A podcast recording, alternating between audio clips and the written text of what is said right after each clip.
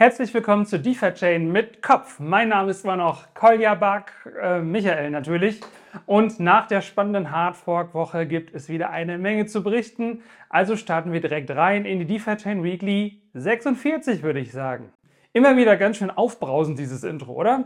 Heute holen wir euch mal wieder direkt runter mit einem ganz besonderen Video vom DeFi-Chain-Projekt DeFi-Chain Media Pool. Dieses hat auf ihrer Website Bilder, Renderings und Videos für die DeFi-Chain-Community die frei verwendbar für die Projekte, Member und sonstiges sind. Viel Spaß mit dem zweiten Intro. Merhaba, meine Freunde. So werdet ihr in Zukunft bei DeFi Chain Türkei auf Twitter begrüßt. Ich hoffe, das war irgendwie richtig ausgesprochen. Die DeFi Chain erweitert sich immer und immer mehr und ich freue mich total, dass sich immer mehr Nutzer mit Fremdsprachenkenntnissen oder natürlich auch den nativen Sprachen finden, um die Blockchain einem größeren Markt zugänglich zu machen. Und heute missbrauche ich unsere Weekly auch noch einmal kurz für ein Thema in eigener Sache. DeFi Info hat Anfang September seinen ersten Geburtstag feiert. Woo, Party! Das bedeutet aber auch, dass unser CFP bald ebenfalls ein Jahr in die Vergangenheit zurückreicht. Und da wir immer ein Fan von Offenheit und Transparenz waren, möchten wir dies für unser Projekt natürlich auch umsetzen. Selbstverständlich reflektieren wir selbst für uns, was gut lief, was nicht gut lief, was fantastisch lief und was überhaupt gar nicht funktioniert hat mit einer gewissen Basis an Daten, die wir uns schon zurechtgelegt haben. Aber natürlich funktioniert Transparenz nur, wenn wir auch transparent zu euch sind. Solltet ihr also spezielle Informationen über das Projekt haben wollen oder Fragen haben direkt an mich bzw. uns, schreibt ihr uns gerne in die Kommentare, per Mail oder auf etwaige Social Media Kanäle, damit wir auf eure Fragen eingehen können. Wir wollen vielleicht an der Stelle auch einfach mal das gute Beispiel sein, welches transparent der Community gegenüber ist, damit andere CFPs dem nachfolgen. Danke euch für euer Interesse. Falls es der eine oder andere nicht mitbekommen hat, die DEX-Fee wurde aktuell gebremst sozusagen auf einen fixen Wert von 12,5% beim Tausch von DUSD in DFI. Dies hat das Ticker Council auf Reddit bekannt gegeben und dazu eine Erläuterung abgegeben, wieso sie diesen Schritt gegangen sind. In Deutsch bekommt ihr von Lord Mark und DC in der letzten DeFi-Chain News aber genau zu dem Thema ebenso eine Erklärung, wieso das Council sich für diesen Schritt entschieden hat und wieso sie überhaupt eingreifen mussten. Schaut euch das unbedingt an oder lest es euch durch, damit ihr die Entscheidungen besser nachvollziehen könnt. Jetzt gibt es eine Premiere, denn die DeFi Chain Lotterie wird diesen Monat zum ersten Mal ihre digitale Trommel drehen. Ihr könnt in DFI als auch DUSD in den Topf einzahlen und bekommt je nach Menge und Art eine gewisse Chance, also ein Los, diesen Topf teilweise oder ganz zu gewinnen.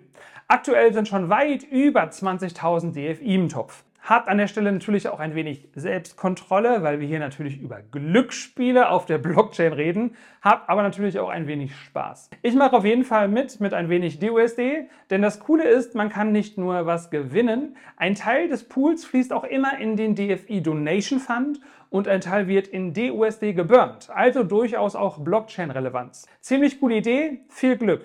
Zusätzlich wurde übrigens auf Twitter eine Umfrage gestellt, wann ihr denn am liebsten die Auslosung der Lotterie haben wollt. Zur Auswahl stehen Samstag, Sonntag, Mittwoch und Freitag. Und ich möchte an der Stelle bitten, dass meine Wahl in dem Screenshot ignoriert wird. Denn den Tag habe ich nur gewählt, damit ich Montag dann die Gewinner hier immer zeigen kann.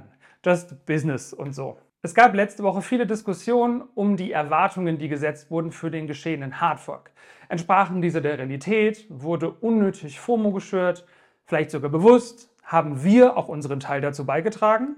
Alles sicherlich diskutierbar. Abgesehen davon hat Kügi gestern auf Reddit einen Post veröffentlicht, wo er die Woche und die Tage vor dem Hardfork und seine Zahlen, die er präsentiert hat vorher, nochmal Revue hat passieren lassen. Und wo wir uns nun befinden. Wirklich sehr sehens- und lesenswert. Schaut mal vorbei. Ganz nebenbei erinnert Kügi auch noch an die Stablecoin-Pools, die für DeFi-Chain-Verhältnisse immer noch recht stabile 50% APR abwerfen. Und bitte erinnert mich nicht daran, dass der DUSD aktuell nicht stable ist. Das weiß ich selber. Trotzdem ist es ein Stablecoin-Pool mit einem Stablecoin, der nicht stable ist. Wenn ihr übrigens Bock habt, euch ein wenig an der DeFi-Chain zu beteiligen und zusätzlich noch ein wenig technisch versiert seid, empfehle ich euch das Testnet mit seinen neuen Features, um kommende Updates, Verbesserungen und sonstige Dinge ausgiebig zu testen und Feedback für die Entwickler zu geben. Zusätzlich zum Thema 1 hat Kügi heute, äh, gestern noch einen Post auf Twitter geschoben, dass mit dem Update am vermutlich, vermutlich Freitag die Möglichkeit gegeben wird, DUSD in einem Vault mit einem Wert von 1,20 Dollar als Collateral zu nutzen, obwohl der DEX-Preis aktuell niedriger ist. Was dies bedeutet, werden wir dann sehen. Hashtag NoHype. Oder wir bekommen doch wieder ein wenig Hype im kommenden bzw. vergangenen DeFi-Chain Twitter Space rund um das Thema DUSD. Ich schreibe das Skript am Sonntagabend, Montagmittag findet dieser Twitter Space statt, Montagabend kommt die Weekly Bad Timing. Eine Zusammenfassung werde ich euch in Deutsch wieder erstellen, wenn ich diese Woche die Zeit dafür finde, so wie immer. Reicht jetzt auch erstmal mit den DOSD. Jetzt geht's mal wieder in die reale Welt, nämlich nach München. Dort findet vom 25. bis 27. September die Bits and Pretzels Startup Konferenz statt. Und die DFX wird dort einen eigenen Stand haben. Mega! Ich habe leider keine Zeit an den drei Tagen. Wenn ihr aber aus der Nähe kommt, stattet den Jungs und Mädels doch mal einen Besuch ab. Das ist natürlich eine Präsentation des Startups DFX, aber selbstverständlich auch eine Präsentation der DeFi-Chain bzw. Unternehmen auf Krypto. Insofern vielen, vielen Dank DFX für euer Commitment für die DeFi-Chain und viel Spaß auf der Messe und schreibt doch einfach mal, was da so abging. So eine Zusammenfassung oder ein Blog, das würde mich wirklich mal interessieren, weil ich war noch nie auf einer Startup-Konferenz. Eine Woche später eine neue Listung von DFI. Dieses Mal findet ihr bald auf Onus Finance unseren fantastischen ERC20 Token von DeFi Chain. Die Seite hat 137.000 Follower auf Twitter und ich habe persönlich noch nie davon gehört. Deswegen natürlich Obacht bei neuen Listungen von Börsen, denen ihr eure DFI anvertraut. Trotzdem ist es natürlich eine Meldung wert. Bei Cake bin ich mir an der Stelle aber ein wenig mehr sicherer, dass sie kein Schindluder treiben. Die haben ab sofort ihren Zinssatz für Kredite powered by DeFi-Chain auf 0% gesetzt. Schaut dort gerne also mal vorbei, wenn das Hebeln genau euer Ding ist. Und hat das irgend schon mal jemand auf Cake genutzt und kann mir seine Erfahrungen in den Kommentaren teilen? Würde mich freuen. Ich weiß ja, was das ist, aber ich habe es einfach noch nicht ausprobiert und das Handling würde mich einfach mal interessieren. Und übrigens mal nochmal am Rande etwas zu Cake, weil wir ja letztens bewusst ein Video zum Thema CDeFi gemacht haben und das, sage ich auch mal, lobend erwähnt haben. Ähm, ob das alles, was jetzt kommt, so in Wahrheit geschehen ist, kann ich persönlich nicht nachprüfen. Deswegen möchte ich an der Stelle natürlich auch sagen, dass diese Story nur von einer Seite aus erzählt wird. Ein Zuschauer hat uns geschrieben, dass er versehentlich eine große Menge Ethereum über eine falsche Adresse versendet hat mit Kontakt zu Cake Wallet. Diese sind nun aktuell verschwunden und Cake kann aktuell nichts machen, da sie keinen Zugriff mehr darauf haben. Ihr Partner BitGo hat aber ebenso keine Macht, weil sie von Cake einen Auftrag für diesen Verlust bekommen müssen, zumindest laut dem Zuschauer. Der Zuschauer selbst sitzt im Dunkeln, kann also nichts machen. Und laut ihm spielen die beiden Firmen sich gegenseitig die Verantwortung zu und er weiß halt nur nicht, was er tun soll. Deswegen hat er sich vermutlich auch an uns gewendet. Keine Ahnung. Laut dem Zuschauer soll es relativ einfach sein, mit dem Private Key, welcher den auch aktuell immer hat, an seine Ethereum zu kommen via Metamask. Hier wäre also tatsächlich die Nutzung rein zentral und nicht über Cake bzw. BitGo die bessere Wahl gewesen bei einem Falschversenden der Ethereum. Was natürlich sehr enttäuschend ist, weil beide Zentralinstanzen an der Stelle ihre Hilfe ja, nicht verweigern, aber vielleicht aus Gründen nicht agieren können, weil es eine Cold Wallet ist oder was auch immer. Und man da natürlich nicht einfach so die, die Keys eben raushaut. Ne?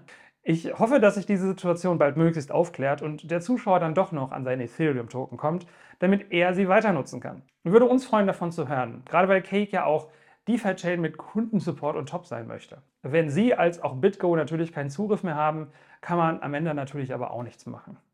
Lieber Zuschauer, dessen Namen ich natürlich nicht nennen möchte, halt uns mal bitte auf dem Laufenden. Hat jemand anderes mit einer ähnlichen Situation vielleicht schon einmal Erfahrung bei Cake gemacht? Im besten Falle auch mit einem guten Ausgang natürlich, dann schreibt uns dies doch mal bitte in die Kommentare. Vielleicht kann man sich ja gegenseitig helfen. An der Stelle möchte ich aber auch nochmal darauf hinweisen, dass wenn man große Mengen XYZ versendet, vielleicht mal einen Testhappen über das Netzwerk schickt, damit man sich immer sicher sein kann, dass man doch keinen Fehler gemacht hat bei der Adresse oder bei der Art des Netzwerks. I know, Gebühren sind nervig, die sind aber nichts im Gegensatz zu einem Token, der im Nirvana hängt. Und ich möchte an der Stelle auch nicht sagen, dass irgendeine der beiden jetzt natürlich schuld ist.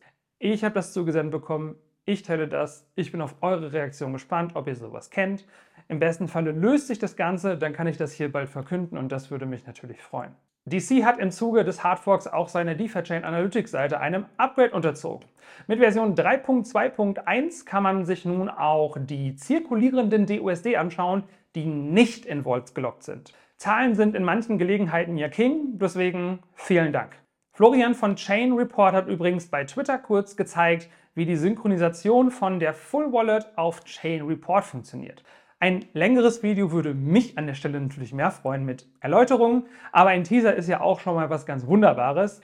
Wir lieben doch alle insgeheim Steuern, oder? Mark Mump hat uns darauf hingewiesen, dass CoinGecko einen überraschend langen Artikel über die DeFi-Chain und ihre Kernwerte veröffentlicht hat. Es schaut auf den ersten Blick nicht so aus, als wäre dies ein bezahlter Artikel. Deswegen freut es mich umso mehr, dass jemand sich ernsthaft damit befasst hat. Mega guter Artikel, schaut ihn euch mal an.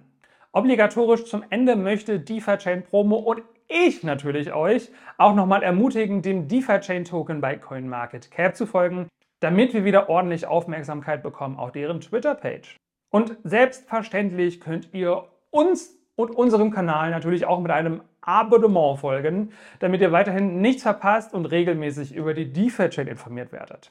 Das war's für heute. Ich bin gespannt, was alles wieder diese Woche noch passiert. Und in dem Sinne wünsche ich euch einen fantastischen Wochenstart. Bis demnächst.